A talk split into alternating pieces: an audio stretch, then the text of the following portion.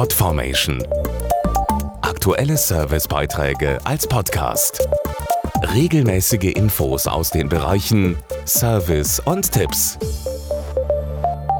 Rote Rosen für die Liebste, ein Strauß Tulpen für die Mutter oder ein paar selbstgepflückte Gänseblümchen für den Opa. Über Blumen freut sich jeder. Mit Blumen kann man Danke sagen oder Ich liebe dich, aber auch Ich denke an dich. Das will jetzt eine besondere Aktion ausdrücken. Übers Internet werden dafür Blumengrüße für Menschen gesammelt, die zwar schon vor 100 Jahren gestorben sind, aber die wir trotzdem nicht vergessen sollten. Die Blumenaktion soll ein Zeichen für Mitgefühl, Frieden und Menschlichkeit setzen. Dazu Organisator Arne Schrader vom Volksbund Deutsche Kriegsgräberfürsorge. Junge Pfadfinder und Soldaten aus Deutschland und Frankreich werden mit uns auch in diesem Jahr Gräber von Soldaten, die im Ersten Weltkrieg gefallen sind, mit Blumen schmücken. Dabei geht es uns besonders um Gefallene, die bis heute nicht identifiziert worden sind.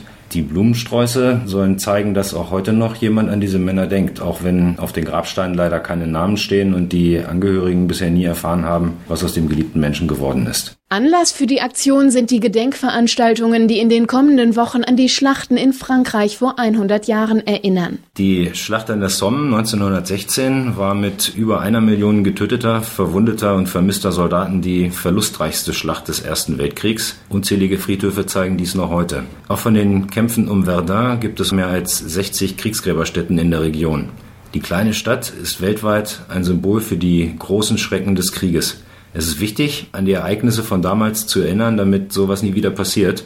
Und dazu wollen wir auch mit der Blumenaktion und unseren Veranstaltungen beitragen. Wenn auch Sie sich mit einem Blumenstrauß beteiligen oder mehr über die Veranstaltungen wissen möchten, alle Infos gibt's auf blumenspenden.de. Podformation.de Aktuelle Servicebeiträge als Podcast.